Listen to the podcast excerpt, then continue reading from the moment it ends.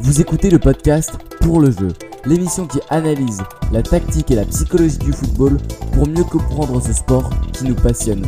Retrouvez-nous sur pourlejeu.fr où vous pouvez vous abonner à nos emails d'analyse.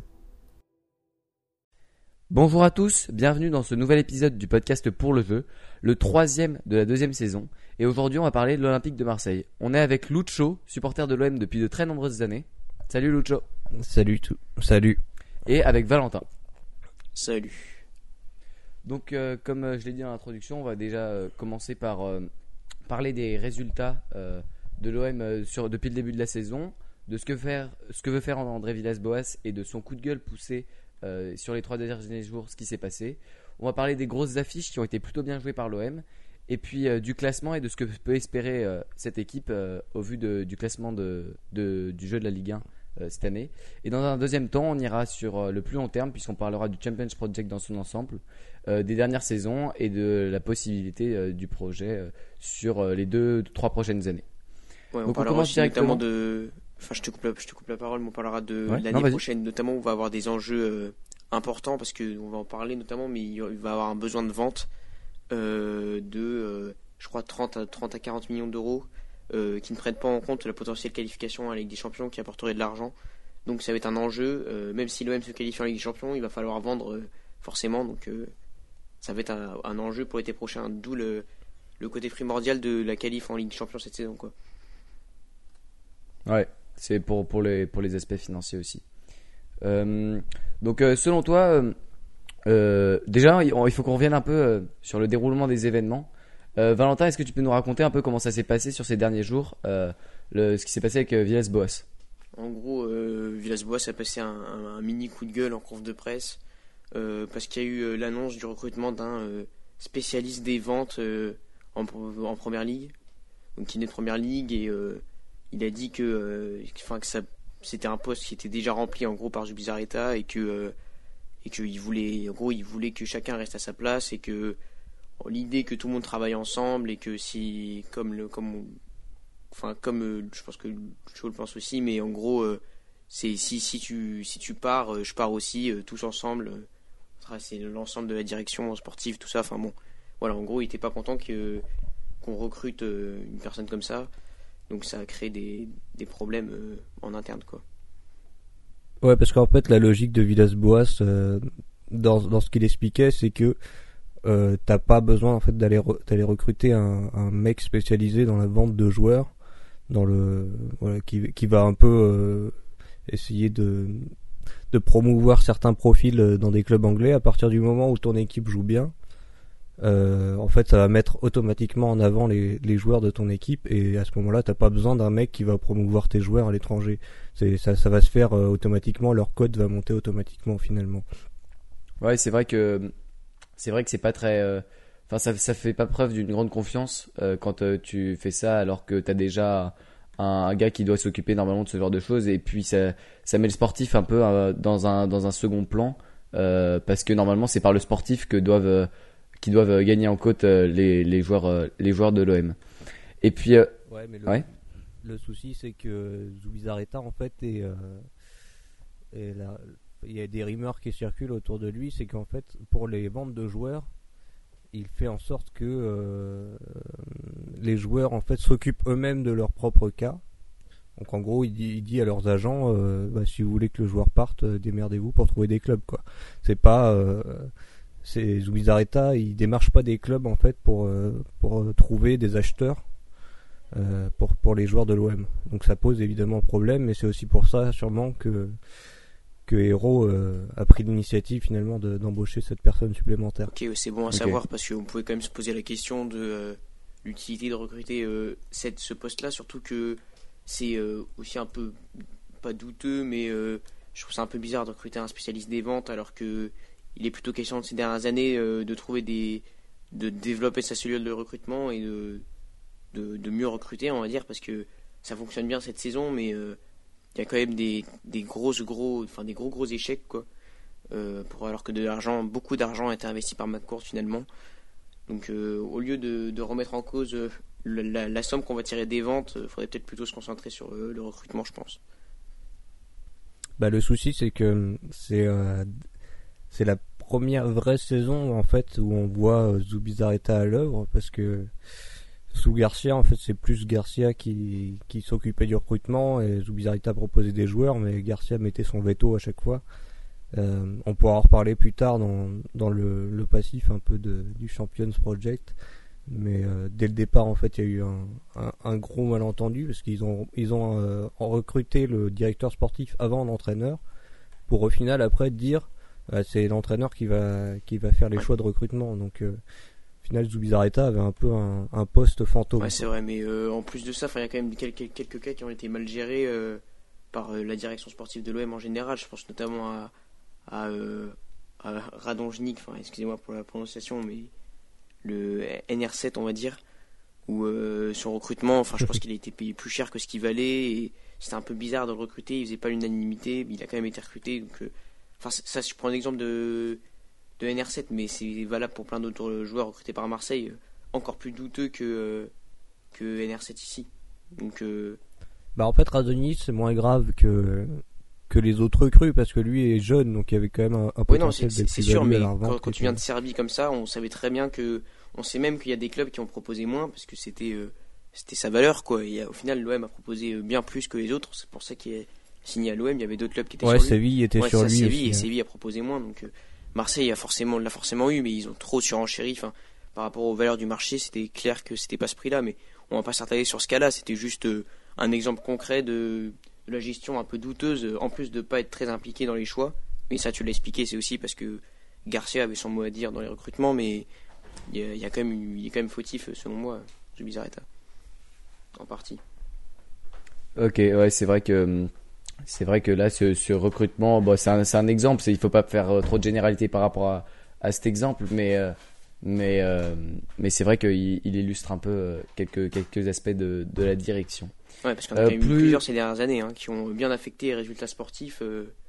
Tu penses Enfin, à qui je, je peux vous citer des noms, mais on, enfin, ouais, si, bah déjà il y a, y a, NR il y a NR7, puis il y a des joueurs qui ont été recrutés très cher, euh, enfin ouais, comme comme Radonjic, quoi, trop trop cher pour ce qu'il valait, ou même euh, Bah, le problème, c'est surtout l'achat de, de joueurs trentenaires euh, qui, qui avaient aucune chance d'être vendus euh, bah c'est ça. Alors, et qui, qui en plus perçoivent un salaire très, ça, très le- élevé, comme Strootman ou. ouais, ou ouais, je, ouais, je pense que Luis Stro- Gustavo. Ouais, Strootman, Luis c'est Gustavo, bon ouais. exemple, mais euh, c'est ça en gros à Marseille, c'est des trop longs contrats à donner à des joueurs qui flopent, mais euh, comme on dit, euh, la, la soupe est bonne à Marseille, quoi. Ça veut dire que bon, même si t'es même si t'es un flop, euh, pourquoi partir? Tu joues pas, tu gagnes, tu gagnes, t'honores ton contrat, on va dire, sans jouer. Et ça a été le cas pour pas mal de joueurs quand même à Marseille. Donc euh, ouais, ça c'est c'est ça, c'est qu'en plus, les salaires qui sont donnés te permettent pas de revendre les Ah mecs. c'est ça en euh, fait, c'est c'est les salaires qui sont pas payables pour le niveau qui auquel ils sont arrivés parce que c'est c'est des flops quoi. Enfin, c'est- D'où l'intérêt de prospecter en première ligue finalement, parce que c'est le seul championnat qui peut se permettre de donner des Ouais, salaires aussi élevés que ceux qui sont ouais, donnés à Marseille. vrai, c'est une bonne- vrai. c'est une bonne réflexion. Euh, ouais, et puis euh, il y a aussi un autre aspect du développement de l'OM avec euh, pas mal de d'expansion vers l'Afrique où ils ont construit euh, pas mal de, de trucs pour essayer de détecter euh, détecter des, des pépites. euh. Ouais, bah, ça participe dans- euh, au développement de la cellule de recrutement. Ouais, J'ai vu qu'il y avait eu, euh, ils avaient essayé de prendre du terrain en Afrique, on va dire. Et euh, c'est vrai que c'est une plutôt une bonne initiative. Là, il y a Maxime Lopez et Camara qui sont sortis euh, récemment du centre, mais on le voit avec euh, l'IAG, ils n'arrivent pas non plus à retenir les quelques talents qu'ils ont. Donc, je trouve ça dommage. Normalement, Marseille, c'est un grand vivier de talents, donc il faut qu'ils développent leur formation. Ça se fait avec beaucoup de clubs en ce moment et dans le foot moderne en général. Donc, je pense que c'est primordial pour avancer de, de développer sa formation. Ouais, je pense qu'ils vont dans le bon sens euh, sur ce point-là, parce qu'ils ont, ils ont développé beaucoup de partenariats avec les, les clubs de la région. Il faut Ouais. savoir que pendant longtemps, en fait, les, les joueurs euh, du centre de formation de l'OM, en fait, et- ou qui pouvaient signer au centre de formation, étaient récupérés par, euh, par d'autres équipes, soit en Ligue 1, soit par justement des, des plus petits clubs de la région. Parce que, en fait, pour le coup, l'OM a été souvent trop honnête, on va dire. C'est ça, ça peut paraître bizarre quand on sait un peu toutes les affaires qui ont pu entourer le club, mais en fait l'OM n'a jamais voulu euh, aller chercher par exemple des mineurs Ah ouais. ou euh, que ce que d'autres clubs de Ligue 1 n'hésitent pas du tout à faire. euh, si, si le mec est un gros potentiel, ils vont ils sont capables de, de donner de l'argent aux parents ou des choses comme ça. euh, Oui. sans aucun je, scrupule. je comprends ce que tu veux dire. Et euh, Marseille a, a toujours été, euh, a toujours refusé de faire ces choses-là. Et forcément, euh, bah, il n'en sort que le, le centre de formation euh, a rarement sorti des bons Ouais. joueurs. Et euh, pour le Caliadji, c'est un peu la même chose. hein, Ouais, c'est qu'au ça. final, Bah, je, justement, le, je, le club a fini par accéder à ses demandes, mais euh, il est entouré de, de personnes euh, à la mentalité un peu Ouais, douteuse. Et voilà, c'est l'agent notamment de d'Ousmane Dembélé et de Kamavinga euh, qui, qui, qui euh, conseille euh, Diadji. Après, on sait pas trop ce que fait la famille non plus, mais euh, c'est c'est toujours compliqué. hein, les premiers contrats pro, Ouais. c'est Ouais, c'est vrai, ma- c'est pas uniquement à l'OM. Ouais, c'est vrai hein, c'est c'est En fait, compliqué pour plusieurs ouais. clubs, mais euh, justement, j'ai suivi euh, le dossier de, de près parce que ça concerne le LOSC. Et euh, bah, t'as ra- t'as raison de faire le lien avec euh, parce que, à l'inverse de Marseille, euh, Lille a fait ça pour plusieurs joueurs, que ce soit Soumaré ou Ballot Touré à Paris. Euh, en gros, ils ont, ouais, ça, ils ont des méthodes très agressives avec des grosses primes à la signature. Et euh, ouais, il n'est pas très bien entouré, l'IAJ, et c'est dommage euh, qu'on parle du futur de l'OM là. Euh, alors après, il a sûrement quelques aspects perfectibles, mais on, on voit tous et on constate tous que. Bah, Lille est, dans- est très clairement dans une euh, dans une optique de post-formation et de, de trading de Ouais, joueurs. c'est euh, un peu le, finalement le, le cas pour le, le recrutement de Radonic à Marseille. C'est on recrute des jeunes, euh, on met un peu plus que leur euh, leur valeur pour être sûr de les avoir et éventuellement on, on sait qu'on peut faire une grosse plus-value si on les met bien en, en valeur euh, dans, dans l'équipe. En fait, je pense que Marseille est un peu dans un paradoxe. D'un côté, euh, ils peuvent devenir un club euh, formateur comme comme Lyon où ils revendraient des, des talents en développant à fond leur centre de formation. Et d'un autre côté, ils ont le, pal- le palmarès et la carrure pour être un club qui achète et ils ont déjà fait des gros achats ces dernières années. Donc ils sont un peu dans, dans une espèce de euh, d'entre-deux où euh, où il y a, y a un- une identité un peu qui, est, qui se cherche. Bah, je vais te dire en fait le- un, un exemple très très typique finalement des mentalités. C'est si tu regardes un peu les, les supporters de différents clubs, tu, peux, tu faisais la comparaison avec Lyon. Euh, si tu regardes les supporters de Lyon, ils ont souvent euh, et très longtemps grogné contre Genesio Ouais. parce que ils faisaient pas assez jouer les jeunes du centre. Euh, ça, c'est quelque chose qui pourrait arriver à Marseille, mais euh, le public marseillais, ce qu'il veut, c'est euh, des, gros joueurs, des noms un peu ronflants. Il y a une, mentalité un peu différente entre les supporters et, ça peut jouer aussi.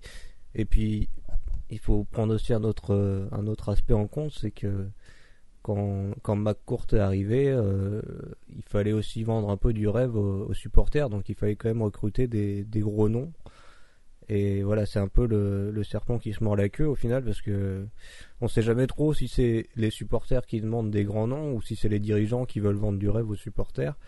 Et on, on se retrouve toujours finalement à recruter des joueurs très chers euh, Ouais, c'est sûr, mais. euh, pour un, un rendement un peu, un Ouais, peu limité parce que voilà, l'OM ne peut pas non plus se permettre de- d'acheter des, des superstars du foot et se retrouve avec des, des Strootman ou des, des paillettes qui sont bons, mais s'ils étaient vraiment aussi, euh, aussi performants euh, dans la régularité qu'ils qui pourraient l'être, ils seraient pas, ils seraient pas à Parce Marseille. qu'au quoi. final, les supporters marse- marseillais veulent des superstars, mais est-ce que c'est vraiment des superstars qui ont été recrutés euh, Je suis pas convaincu, comme tu l'as dit. Et euh, bah, je pense aussi que la différence de mentalité, c'est aussi dû au passé. Enfin, Marseille a pas. euh, J'ai cité Camara et Lopez, mais il n'y a pas eu euh, ces dernières années sorti des, des très grands joueurs ou un centre de formation très flamboyant. Et l'OL était exigeant, et- enfin les supporters de l'OL étaient exigeants avec, avec Genesio parce que il y a eu des exemples passés de- d'excellents joueurs euh, qui ont explosé à Lyon. Donc c'est aussi pour ça que les Lyonnais en attendent beaucoup. Marseille, vu ce qui est sorti, je comprends qu'ils fassent pas trop, trop confiance euh, aux jeunes du centre, quoi, parce qu'il n'y a pas plus beaucoup d'éclosions. Donc euh, tu comprends qu'ils veulent des joueurs de renommée, mais après il faut être réaliste aussi par rapport aux moyens.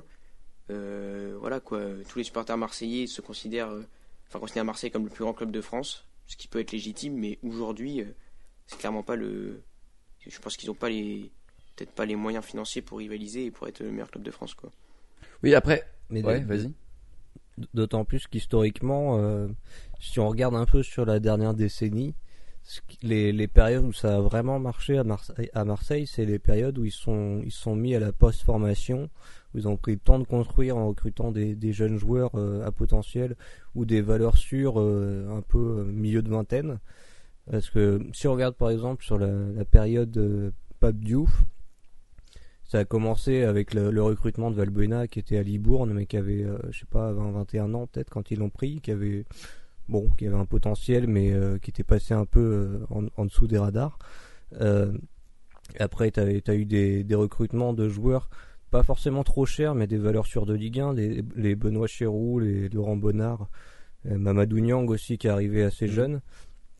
Ensuite, il y a eu la période des champs qui est arrivé, qui a, pris quand même un, effectif qui avait terminé euh, deux fois d'affilée euh, sur le podium, enfin quatre fois d'affilée même sur, le podium avec Guéretz et, Albert Raymond.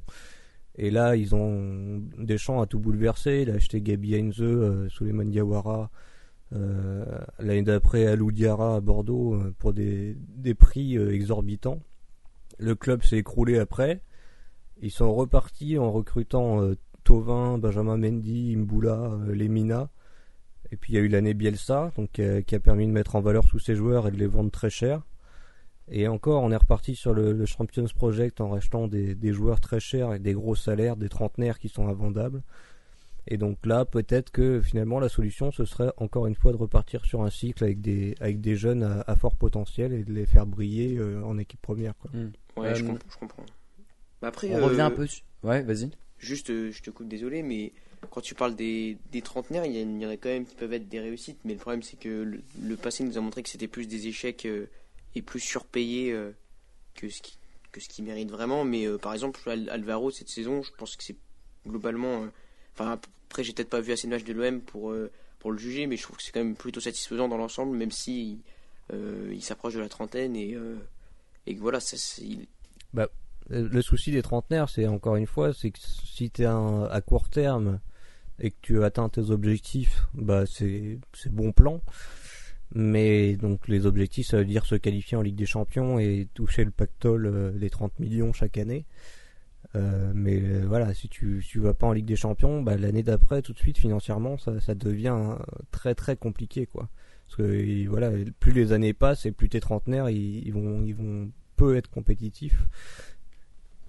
Ouais, euh, on revient sur un peu le, jeu euh, depuis le début de la saison. Est-ce que toi, cette année, euh, Lucho, cette équipe de Marseille te séduit sur le terrain cette année? Ouais, clairement, parce que faut savoir qu'on part avec un, effectif quasiment inchangé par rapport à, la saison précédente, avec des joueurs qui qui nous sortaient par tous les orifices possibles et qui était, enfin voilà, une équipe qu'on n'arrivait plus à supporter du tout. Et, en, fait, il suffit d'un changement d'entraîneur. Trois, trois recrues qui ont été euh, très bien Il y a quand même des recrues qui sont importantes et qui changent. Euh, je suis d'accord quand tu dis qu'il y a des joueurs euh, comme Amavi, par exemple d'Amavi par exemple, qui, qui renaissent un peu et qui étaient très mauvais l'année dernière. Mais je pense que Rongier est très important dans les performances de l'OM notamment. Benedetto, ça a été pas mal aussi en début de saison. Donc il y a quand même des recrutements qui ont été bons et réussis. Ouais, donc euh, en recrutement en tout, on doit être euh, ouais, dans les 30 millions pour deux joueurs, plus Alvaro qui est prêté par, euh, par Villarreal. Et trois, trois joueurs finalement, un défenseur, un milieu, un attaquant qui, qui ont contribué finalement à être un peu la colonne vertébrale de l'équipe. Alors en plus, il y a, y a Mandanda qui, qui s'est mis sérieusement au boulot cet été, qui est parti faire une cure d'amaigrissement, encore une fois, et qui, qui se retrouve être très bon cette année. Euh, Star qui prouve son potentiel, qui a eu beaucoup de mal l'année dernière, mais qui revenait de la Coupe du Monde avec la Croatie. Donc forcément, il a, un peu galéré, il n'a pas eu une préparation euh, exemplaire euh, l'année précédente. Et, cette année, il a tout de suite une complicité avec euh, Alvaro. Pour Alvaro, il suffit de voir, hein, il, y a les, y chiffres qu'il montre quand il est, quand il est aligné. Je crois que l'OM est à plus de 2 points par, match de moyenne. Et quand il est pas là, bah on est à moins d'un point, quoi. Donc en fait, la saison a mis, a, mis, un peu de temps à, se lancer parce qu'il a eu défaite, la défaite contre Reims euh, sur le premier match. Euh, après, je crois qu'il y a eu un match nul à Nantes. Et euh, en fait, c'est vers le vers le match contre Montpellier, on a vraiment senti qu'il se passait quelque chose dans l'équipe. Match contre Montpellier, ils font un partout. il y a deux cartons rouges. Ils finissent. ouais, voilà. Et mais sur ce match-là, il y a un pressing très haut, beaucoup d'occasions. Et le, 1 partout est, finalement peu logique parce que l'OM fait un super match. Et en fait, sur ce match-là, on perd Payet sur 3-4 euh, matchs de suspension, je crois. Euh, Alvaro aussi, je crois, qui est suspendu. Et on enchaîne du coup 3-4 matchs pas terribles. Et euh, alors que l'équipe commençait à bien tourner, et quand les, quand les deux reviennent, euh, c'est là que la série d'invincibilité s'est lancée. Alors que justement on pouvait commencer à s'inquiéter parce que au moment où ils reviennent, finalement, c'est les moments où on enchaîne les gros matchs avec Paris, Lyon, je sais plus Bordeaux aussi, Angers, des équipes qui jouaient qui jouaient le, le podium à l'époque. Ouais. Et voilà, ce qui est finalement assez étonnant, c'est que par rapport aux saisons précédentes, la bascule s'est faite euh, dans les matchs contre les, gros, les, les grosses équipes. Ouais, bah, la transition est toute faite puisque on va parler de, de, ces, de ces gros matchs. Euh, et là, euh, j'adresse aussi la, question à Valentin parce que tu avais suivi bah, notamment Marseille-Lille où ça avait fait 2-1 en novembre et moi j'avais aussi pas mal, j'avais bien regardé avec attention le 1er septembre, euh, Marseille euh, saint au, Vélodrome. Euh, moi, je trouve qu'il y a eu un changement de mentalité dans ces, dans ces grandes rencontres pour Marseille qui, qui les aborde avec une confiance qu'il n'y avait pas ces dernières saisons. je sais pas, je t'en penses quoi? Ouais, enfin, moi, moi, je suis d'accord. beaucoup d'observateurs l'ont remarqué parce que c'est assez flagrant. Un, gros pressing dans les duels, bah, forcément c'est mieux, ça, va de soi. Donc c'est une autre équipe de Marseille parce que au-delà d'avoir euh, des, individualités qui peuvent être défaillantes, euh, si tu un collectif, si tu défends bien et que tu un, collectif qui, est correct, parce que c'est pas non plus Marseille, c'est pas euh, un jeu incroyablement léché, mais on va dire que ça combine plutôt bien et ça, suffit amplement pour la Ligue 1. Mais voilà, déjà, commencer par bien défendre, c'est déjà une avancée par rapport à l'OM de Garcia et et par exemple, là, tu prenais le match de l'exemple contre, enfin, contre Lille, où euh, Lille à l'extérieur, c'est assez catastrophique. Et euh, il y avait euh, Lille a du mal à. Bah, D'ailleurs, s'était fait bouffer dans les duels à ce match-là. Et a du mal à exploiter son, son plein potentiel. Donc, Marseille avait été clairement supérieur. Alors, certes, les buts sont peut-être un peu chanceux. Mais dans la physionomie du match, il était difficile de voir Lille s'imposer. tant Marseille était, était supérieur, quoi. Donc.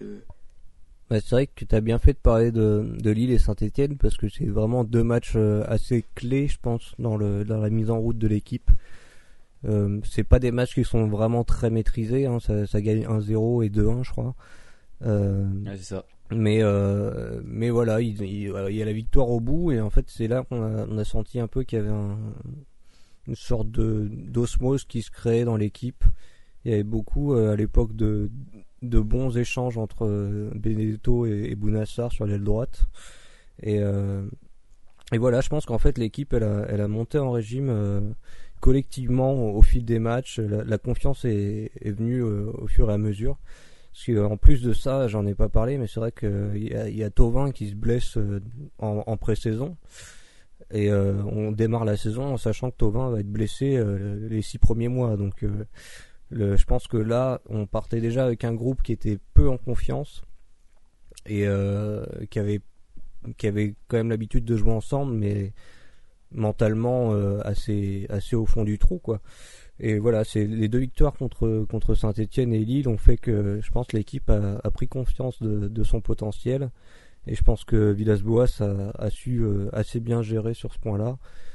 Mais mais ce qu'on peut noter surtout pour moi, ce qui, ce qui fait la patte de cette équipe, c'est le, pressing assez haut, le contre-pressing à la perte de balle aussi. Et euh, dans ce rôle-là, euh, euh, Sanson et Rongier sont, sont primordiaux euh, parce que il, court, mais vraiment pendant tout le match. Quoi. Sanson, il a, il a un moteur incroyable. C'est, c'est pas le joueur le plus, le plus fantastique balle au pied ou techniquement, mais voilà, il, il est toujours présent et tu, tu, sens pour les milieux adverses que tu vas devoir te coltiner une sangsue euh, sur le dos tout le match. c'est pour c'est aussi pour désolé Félix mais c'est aussi pour euh, pour ça bah, on parlait tout à l'heure du, du, marché anglais euh, c'est aussi pour ça qu'il était très courtisé en Angleterre et que on sent bien que s'il y a une offre importante qui est, qui est très probable en Angleterre c'est un profil qui plaît plutôt bien aux Anglais et ça pourrait participer justement aux fameuses ventes cet été dont je parlais au début euh, alors je dis pas qu'il va impérativement être vendu, mais je pense qu'il y a une offre justement à hauteur de 30-40 millions, peut-être qu'il pourrait partir. Parce qu'il il a été. Il a, ouais, il, été vraiment bon euh, ce début de saison. C'était gros, gros, grosse amélioration. Et ouais, euh, capitale avec. euh, Ah, c'est clairement le joueur le plus le plus bankable de, Ouais, de ouais, Marseille clair. actuellement parce que en- il a 24-25 ans. Euh, il n'est pas encore un trop gros salaire donc euh, ouais, ça, ça peut forcément être le, le joueur le, le plus à même de- d'être vendu très cher. Euh, ok, donc voilà. Euh, toi, personnellement, c'est quoi le match que- qui t'a le plus. euh, où t'as as le plus ressenti d'émotion euh, depuis le début de la saison? Hum, alors attends, je réfléchis. Ce match de Monaco était assez Le bizarre. 4-3 Ouais, parce que parce qu'ils sont vite menés 2-0. Euh, c'est les, je crois que c'est les débuts de Ben Yedder et Slimani, donc euh, Monaco euh, fait, fait tout feu en attaque. Puis euh, en plus, euh, ce soir-là, il y a une, une rupture de faisceau à Monaco et on loupe le on loupe l'égalisation de Germain à deux partout. euh, C'était un match ouais, vraiment bizarre et pas maîtrisé du tout, hein, mais euh, complètement fou. Et je pense que le match contre Lyon, quand même, parce que Lyon, ça faisait très longtemps que, que Marseille les avait pas battus. Et euh, c'est ce soir-là vraiment qu'on sent qu'il y a une, une sorte de bascule. En plus, c'est Rudy Garcia qui est sur le banc en face. Donc euh, il y, a, y a un petit côté euh, revanche euh, qui est assez intéressant. Ouais, et puis c'est un match qui sont vraiment allés chercher à l'agnac là. Que Payet, après ses déclarations fortes sur sur Garcia, est allé à l'agnac au mental chercher cette cette cette belle victoire, cette belle victoire au Vélodrome qui a fait d'ailleurs plaisir, bah, évidemment, à tous les supporters de Marseille.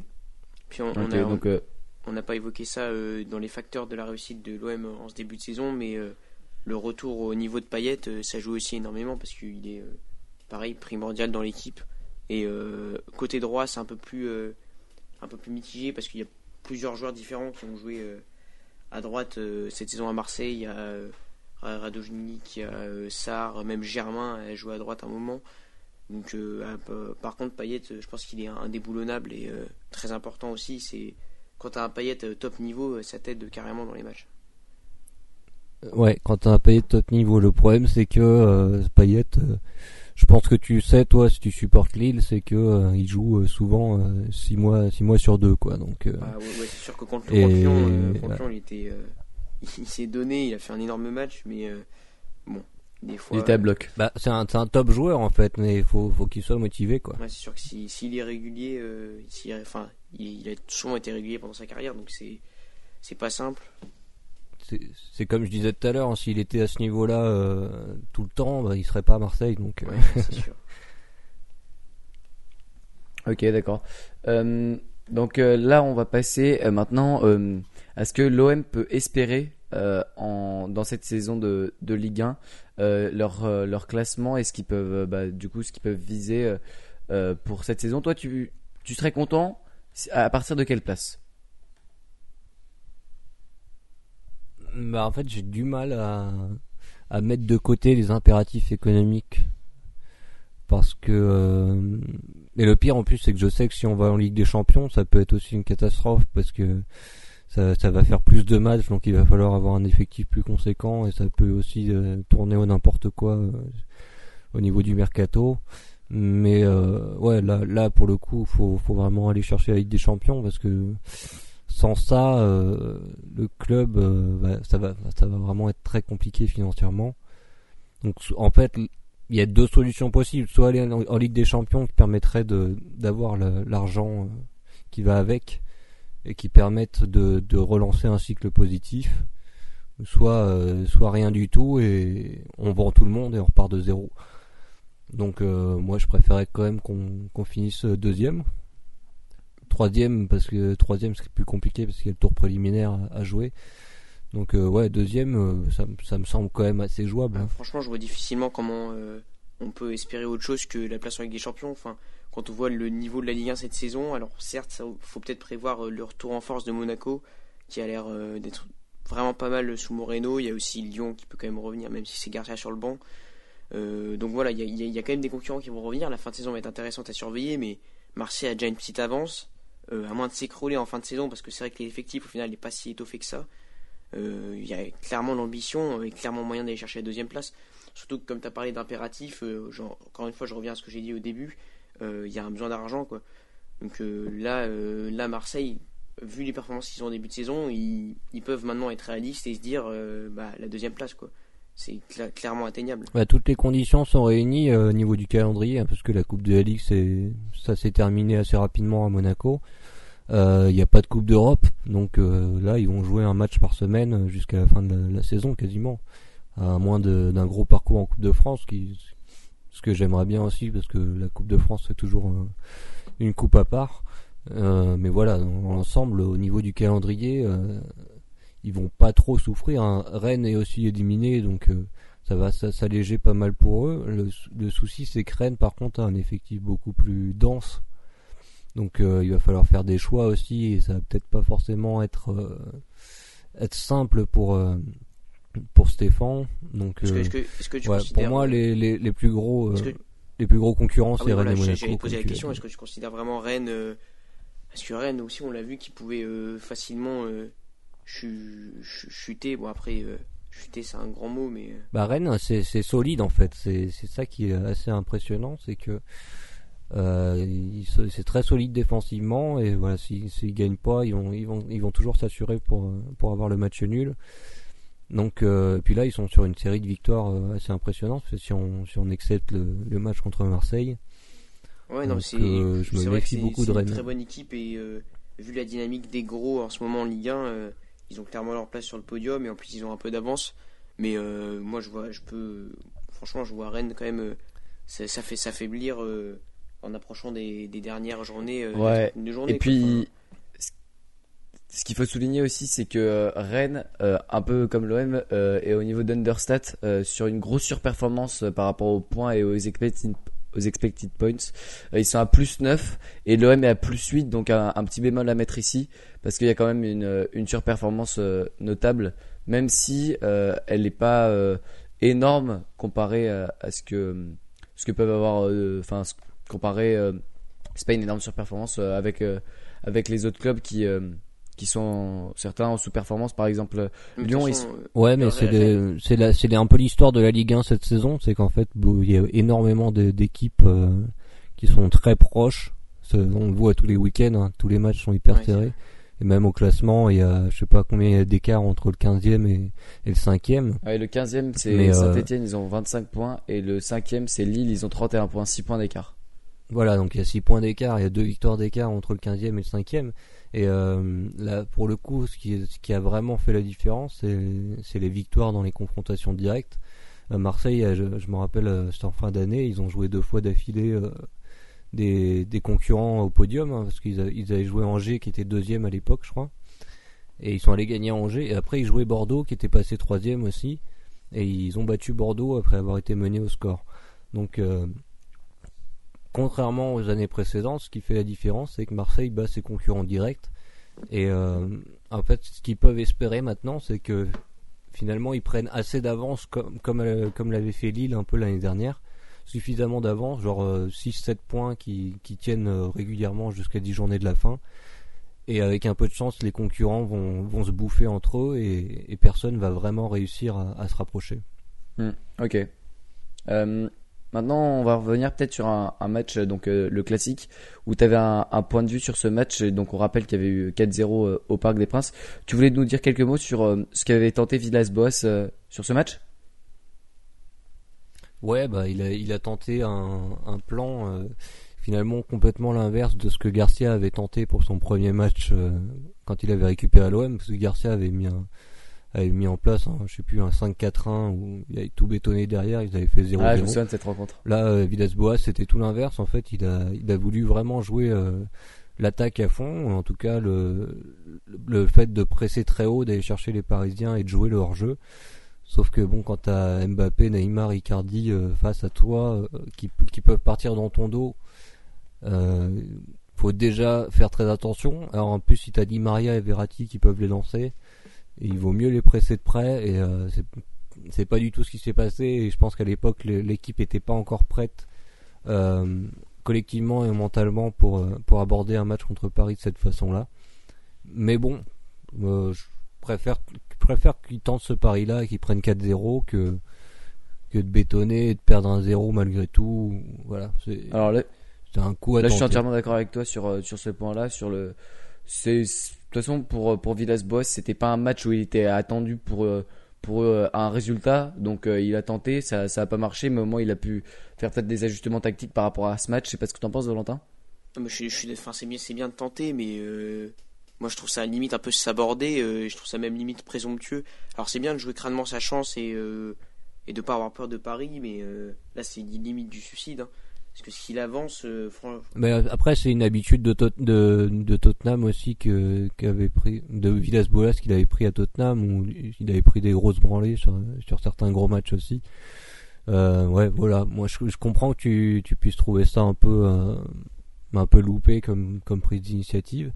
Cela dit, je pense qu'il faut aussi partir du principe que les matchs contre Paris, de toute façon, voilà, tu c'est c'est une ligue à part. quoi. Tu tu, tu pars du tu pars Ouais, du principe mais- que tu vas perdre le Non, match. mais je, je- je comprends, mais Paris a quand même euh, a été euh, délogé plusieurs fois, même cette saison. Enfin, certes, c'était peut-être pas l'équipe qui était affichée face à Marseille, mais il y a, y a largement moyen pour une équipe de moyenne de Ligue 1. Après, le problème, c'est que contre Marseille, le PSG met euh, particulièrement d'attention à gagner avec la manière. Ouais, ouais, ouais, donc, là, j'avoue que j'allais faire le, par- le parallèle avec Reims, parce que Reims, on sait que c'est une équipe euh, chiante à jouer, on va dire, et qu'ils arrivent à déranger le PSG souvent, mais Là, le problème, c'est contre Marseille, euh, on sentait très bien que le PSG était motivé. Et, en fait, le PSG aussi a répondu au défi de l'intensité au final. Donc, euh, même si Marseille a, eu un, fort, pressing important, euh, Paris a finalement fait un bon match. Et je vais dire une première, une bonne première mi-temps parce qu'au final, ils en mettent 4 et ils rentrent au vestiaire. Donc après, ils déroulent le match tranquille. Ouais, mais Bielsa avait tenté le coup au Vélodrome aussi, euh, même même Garcia hein, quand ils avaient fait deux partout et que Cavani avait égalisé sur coup Ouais, au euh, Vélodrome. à la dernière minute. Euh, là aussi, hein, ils avaient ils avaient pressé haut, ils avaient vraiment euh, étouffé les, les Parisiens. Là, ouais, je vais envie de te dire que finalement, quand tu joues contre Paris, tu dépends tu dépends surtout beaucoup de, des Parisiens. S'ils sont motivés, t'as aucune chance. Et c'est, on a vu la saison dernière, hein, une fois qu'ils étaient éliminés de la Ligue des Champions, ils en avaient plus rien à faire et ils ont perdu pas mal de matchs en championnat. Et dans un sens, je trouve que ça fausse un peu le championnat Ouais. aussi parce que si tu as la chance de jouer Paris euh, sur les dix dernières journées qui sont déjà champions, des choses comme ça, bah ouais, ça, ça, ça joue un peu sur le, le classement Ouais, final c'est euh, sûr. hein. et que- la concurrence. T'attends quoi pour le, ça- ma- le match ouais, le match aurait été différent. Marseille, si. euh, Enfin, là, le, le match au vélodrome sera pas, euh, sera pas en début de saison, du coup, mais euh, c'est sûr que c'est c'est plus facile pour les équipes. Je pense notamment à Lille, qui a eu besoin de points pour la fin de la saison et qui s'était imposé 5-1 dans un match où Paris. euh, on se demandait vraiment ce qu'ils avaient envie de jouer ou pas, quoi. Donc, ouais, je te rejoins sur ce point-là. Euh, finalement, t'a- t'attends quoi pour le match retour euh, fin mars euh, au Vélodrome? Euh, une bonne question. Euh, déjà, j'aurais aimé que, bon, on va dire, de, un peu espérer de, de très très loin que le titre soit toujours jouable. Ça, ça pourrait être marrant. Hein. Parce qu'on se retrouve par exemple, je sais pas, à 5 points du PSG euh, avant le match. Donnerait un peu plus de, de piment au match parce que si on gagne, on revient à 2 points. Actuellement, actuellement il y, a, euh, il y a 8 points d'écart entre les deux clubs. hein. Ouais, c'est ça, parce qu'il y avait des matchs en retard. Mais bon, on voit ce que ce qu'a fait euh, Paris contre Monaco. hein, euh, je pense que Marseille n'a pas la capacité qu'a eu Monaco euh, dimanche soir à, ressortir le ballon aussi vite avec Ben Yedder surtout. Euh, les, petites combinaisons comme ça à partir dans le dos. Puis je pense que que Tourelle fera pas fera pas deux fois la même erreur. euh, parce qu'il a, il a aligné Verratti, euh, Gay. Parle beaucoup plus du PSG que Marseille là, mais et, ouais non, il a, il a aligné Verratti, Gay et euh, au final ça s'est retrouvé à faire des, des 1 contre 1 en défense euh, sur les contre-attaques euh, Ouais, ça. Il y monégasques. avait un, il y avait un Je pense qu'il fera pas la même erreur euh, contre- contre c'était Marseille. rectifié avec le match retour contre Monaco. Voilà, exactement. Ouais, oui. On a vu, hein, Monaco est- a pas, pas eu le, le jus pour faire deux fois le même match. Donc Ouais, c'est euh, faut, faut voir euh, aussi parce que il suffit que le match tombe, euh, par exemple, un, un- une semaine d'après match de Ligue des Champions. Ouais, Bah, non, si c'est vrai, mais même Paris, je pense que Paris a quand même la profondeur. si tu fais jouer Mbappé, même on l'a vu contre Monaco, il... Kouassi a pas fait un mauvais match et ça fonctionnait plutôt bien avec Gay. Mais ouais, dans tous les cas, Paris c'était un contexte particulier parce que le, le 4-2-4 a tellement été digéré, on va dire facilement, avec des victoires amples contre Saint-Etienne notamment. Mais là, au final, on s'est rendu compte que le 4-2-4 euh, avec Verratti, c'était pas, pas trop jouable, ou alors fallait vraiment que les ailiers soient impliqués défensivement. Mais bref, on va pas parler du PSG, euh, on n'est pas là pour parler du PSG. Mais euh, pour Marseille, ça va être compliqué quand même, parce que dès que Paris, euh, soit, quoi, soit Paris est attendu, et là, comme tu l'as dit, c'est presque impossible, soit ils sont vexés comme ils l'ont été après le match nul face à Monaco, et là, derrière Monaco, on a pris 4. Quoi. et tu voudrais quoi comme, comme plan de, de Villas-Boas sur, sur ce match-là à peu près? Bah, on change pas une équipe qui gagne, hein. on reste sur le 4-3-3 euh, avec un peu de chance. Euh, Tovin sera revenu aussi, on revient d'une grosse blessure, donc il sera pas non plus euh, techniquement au top niveau. Mais ah, Tovin en plus quand même sur l'aile droite, en pendant de paillettes avec Benedetto, ça peut, ça peut aussi changer pas mal de choses. Ça peut être finalement la recrue du mercato hivernal. Hmm.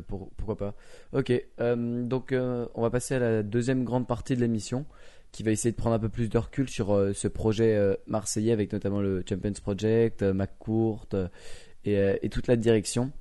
donc on va, on va directement commencer en revenant, en faisant un petit retour en arrière. en 2016, il y a un gros changement quand même à l'OM puisqu'il y a McCourt donc qui reprend le contrôle du club. Est-ce que globalement pour toi, c'était une bonne chose pour l'OM ou pas cette reprise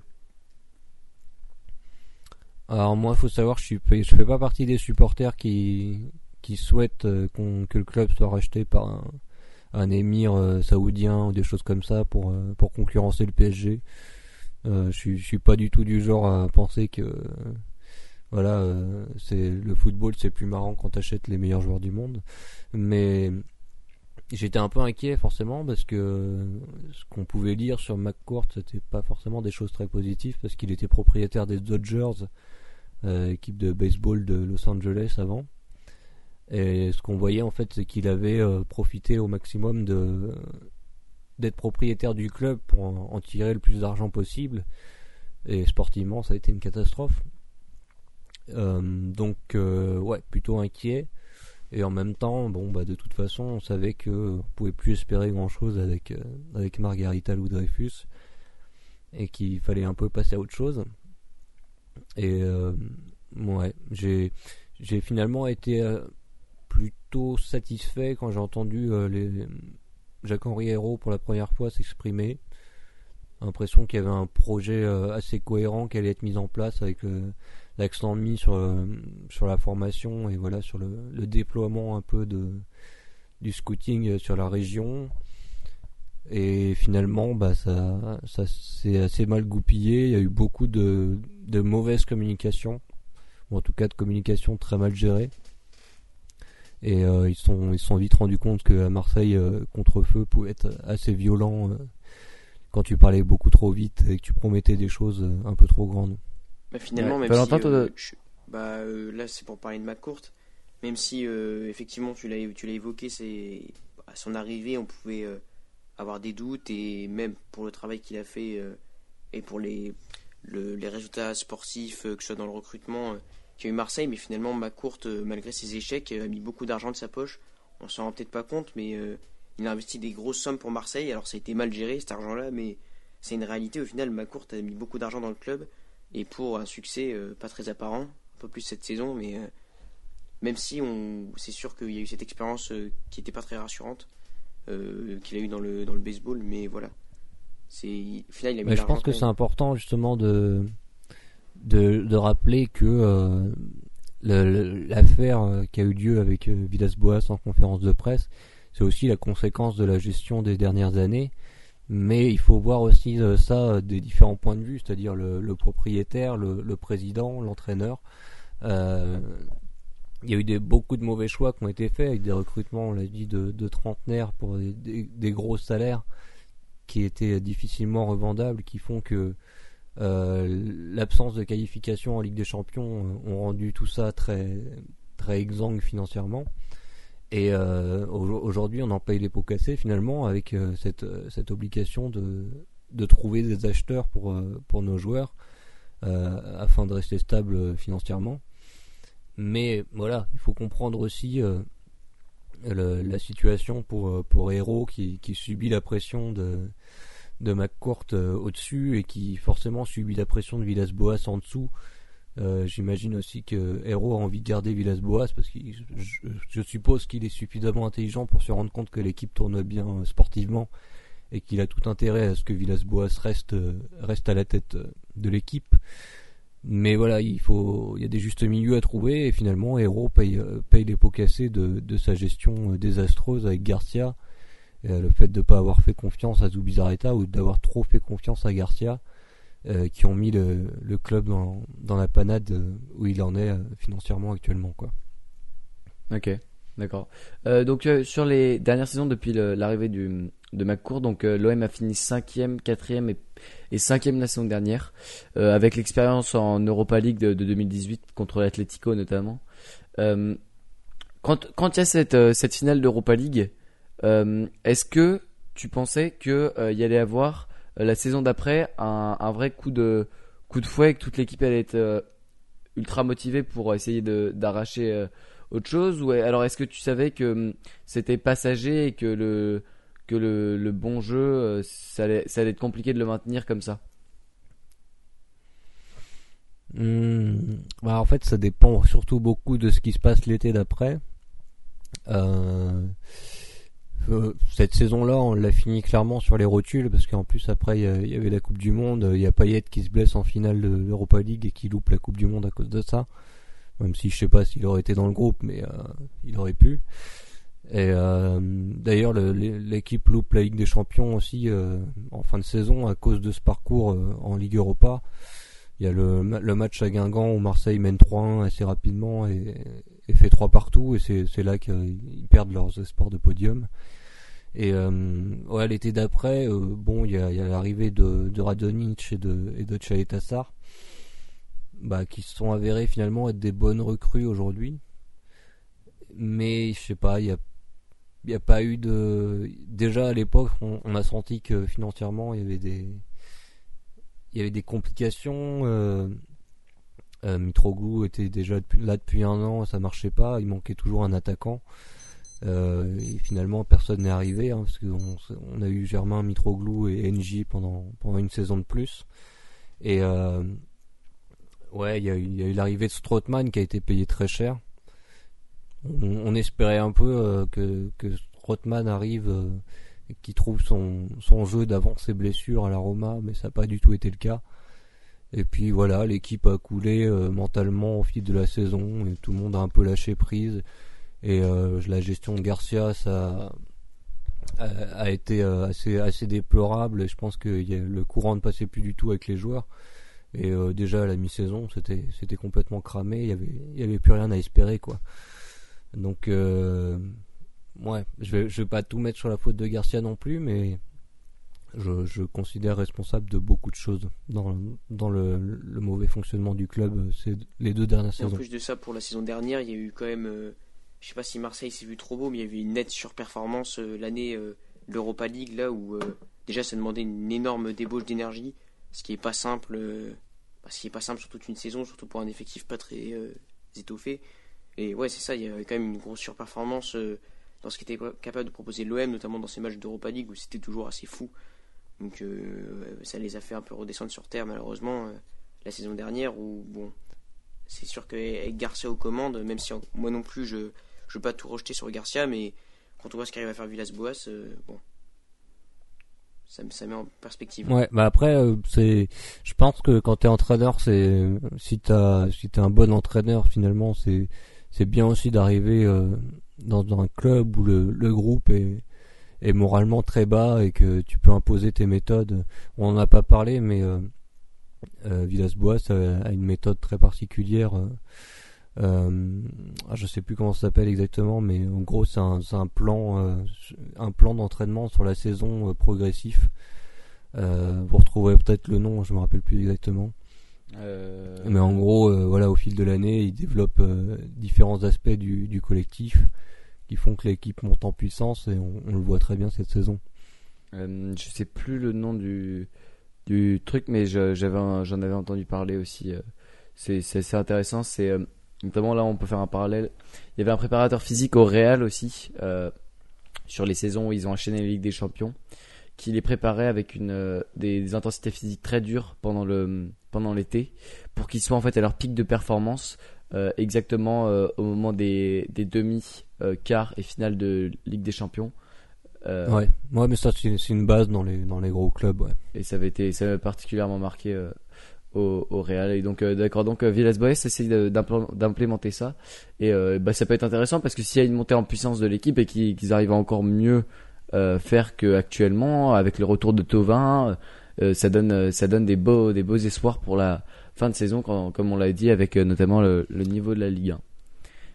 Après, ça reste Marseille. hein. On sait que une série de de matchs un peu ratés ou de défaites et ça ça peut commencer à gronder et, et partir en Bah, cacahuète. mais Et, euh, le- ou la, la conférence de presse aussi là qui fait que bon, ça peut bon, apparemment ça n'a pas eu d'effet sur le vestiaire euh, les joueurs ont été interrogés euh, après la conférence et tout le monde s'en fout un peu globalement donc si c'est ça tant mieux hein. Ouais, mais je comprends que tu fasses un lien avec euh, le Marseille de ces dernières années, mais moi je trouve qu'il y a vraiment, vraiment du différent. Quoi.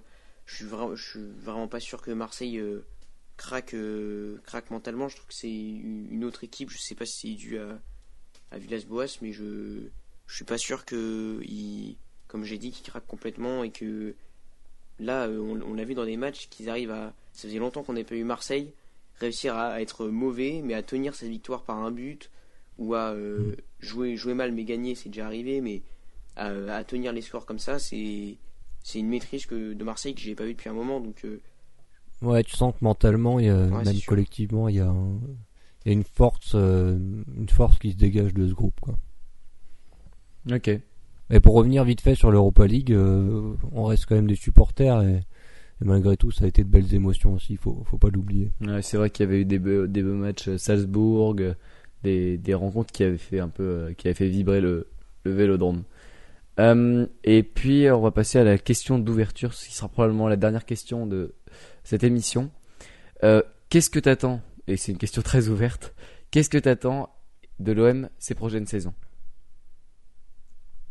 Euh, J'en parlais un peu tout à l'heure justement, moi je suis toujours plutôt dans ce football moderne partant du principe que ce qui marche au final c'est plutôt le trading de joueurs ou en tout cas le fait d'acheter des jeunes à potentiel et euh, bah, d'essayer de les garder s'ils fonctionnent bien et, de les revendre à, un prix assez élevé.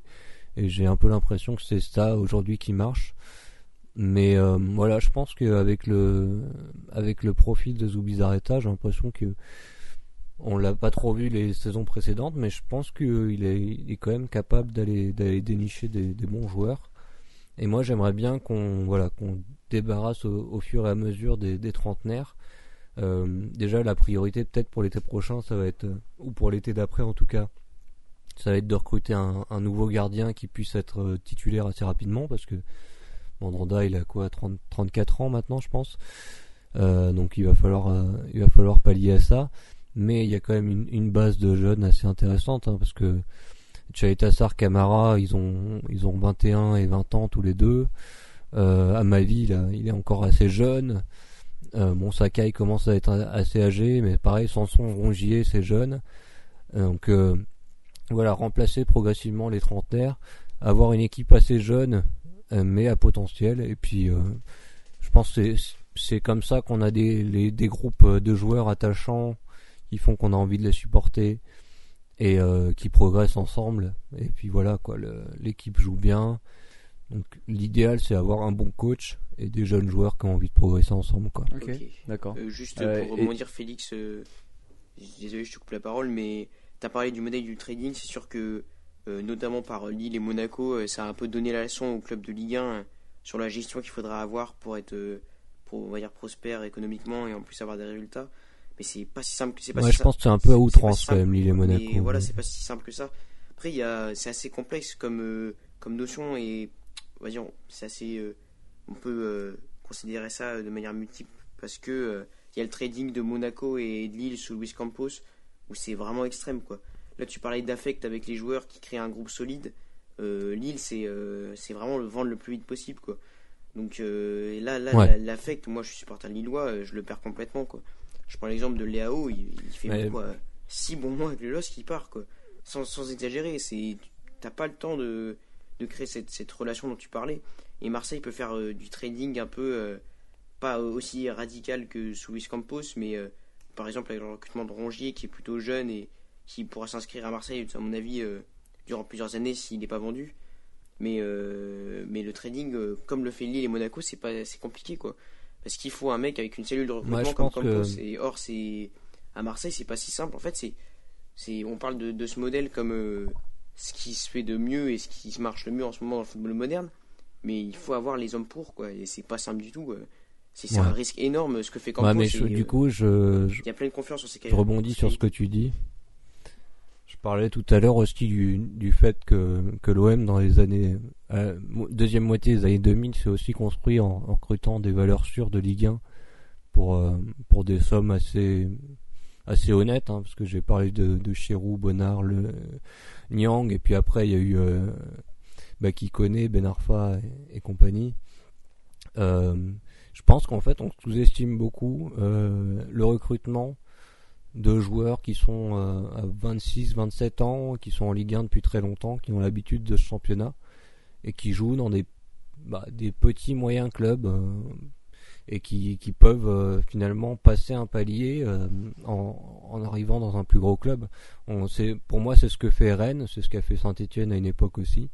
Et je pense que bah, c'est pas des noms ronflants qui font forcément euh, rêver les supporters, mais je pense que c'est une stratégie aussi qui est, qui est énormément sous-estimée par beaucoup de clubs. Je suis d'accord et je fais le lien directement encore une fois avec le LOSC, où moi forcément le recrutement de Benjamin André un peu étonné, notamment euh, dans, dans, le cadre euh, bah, de, de, la politique du LOSC, où on voit un joueur de 29 ans arriver, euh, qui est payé, je crois, aux alentours de 10 millions. Donc on, on se dit, bon, c'est pas, ça, ça, paraît étrange, mais finalement, c'est sûr qu'on on, en oublie même les recrues qui vont nous, nous, assurer une quasi-garantie dès qu'on les recrute, pas besoin d'adaptation, etc. Et André l'a montré, il rend de très bons services depuis le début de la saison. C'est un peu plus compliqué en ce moment, mais pour rester dans la globalité, c'est ça, c'est des valeurs sûres. Et c'est sûr qu'on néglige un peu. Il n'y a pas que euh, deux extrêmes, euh, le trading et la formation. Mais c'est sûr qu'on peut euh, travailler intelligemment en, recrutant des joueurs de Ligue 1 qui connaissent bien le championnat et qui nous offront des performances peut-être pas à un plafond incroyable, mais sûr, quoi, garanti. L'autre problème de la stratégie de trading, c'est quand même tu mises beaucoup sur ton directeur sportif.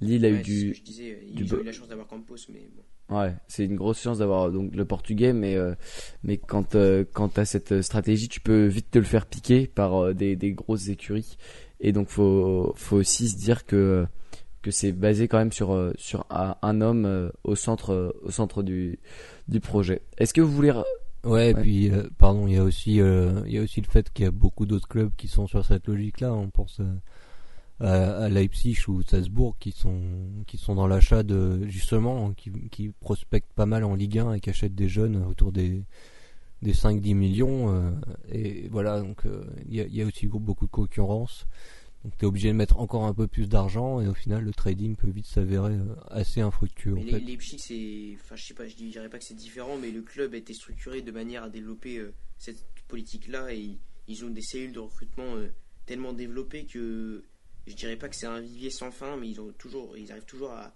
avoir des ressources dans tous les championnats, partout.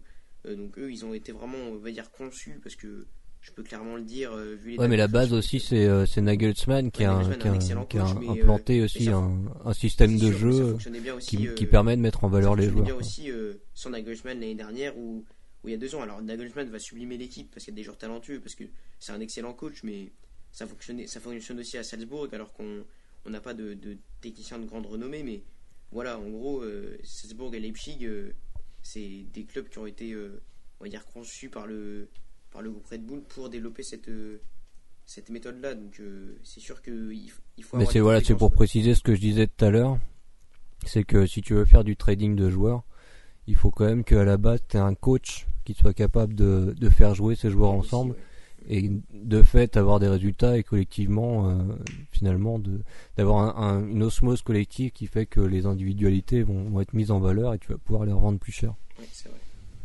Mmh, très intéressant. Euh, Est-ce que vous voulez rajouter des choses sur euh, ce qu'on a dit depuis euh, le début, des petites remarques ou, ou des choses ou on a fait le tour?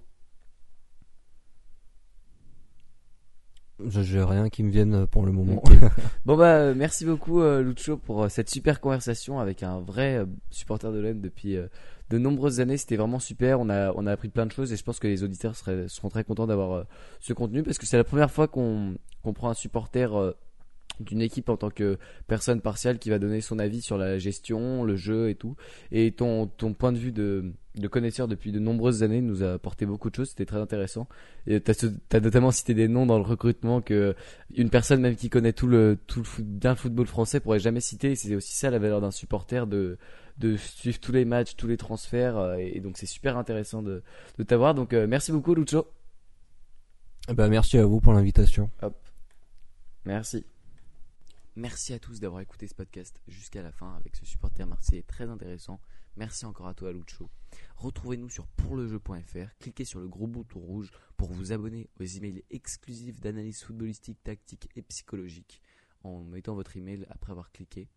Et puis vous pouvez nous retrouver sur notre toute nouvelle chaîne YouTube pour le jeu podcast si vous voulez vous abonner parce que vous écoutez le podcast sur YouTube ou vous abonner sur la plateforme de podcast de votre choix.